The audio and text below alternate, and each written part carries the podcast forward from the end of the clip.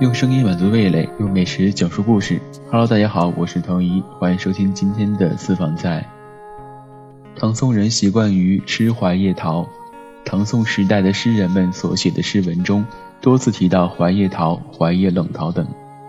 像杜甫就有一首诗《怀叶冷桃》，里面写道：“青青高怀叶，采睡腹中雏。新面来进士，知载晚相聚。”入鼎滋过熟，加餐愁欲无。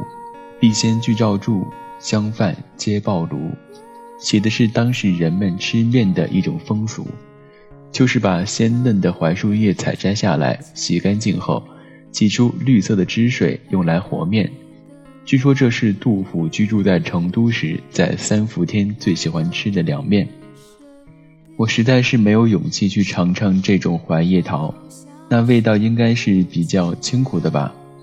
再说吃叶子哪有吃花来的美味可口贴心呢？特别是洋槐树上开的那一串香喷喷的槐花。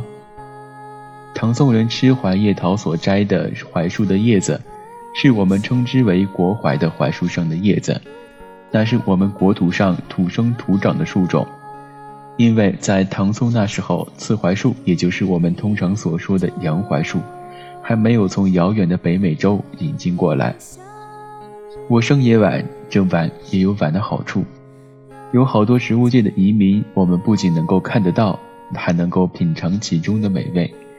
夏初的时候，一位熟人送来一大包洋槐树，里面是一串串含宝带放的洋槐花。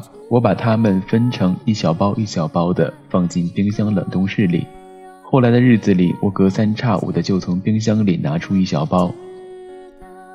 化冻之后，在清水里冲洗一下，然后或者煎鸡蛋槐花面饼，或者直接打上几个鸡蛋，搅拌匀了后，在油锅里煎炒成鸡蛋槐花饼，吃了个过瘾。这种做法套用宋代吃货林洪《山家清供》里的说法，就是槐花煎。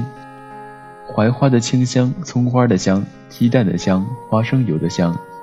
这种种美好的香味汇成了一股香的暖流，在锅里氤氲，在鼻尖逗留，在齿颊里荡漾。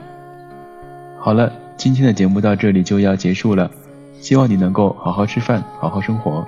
我是童怡，我们下期再见。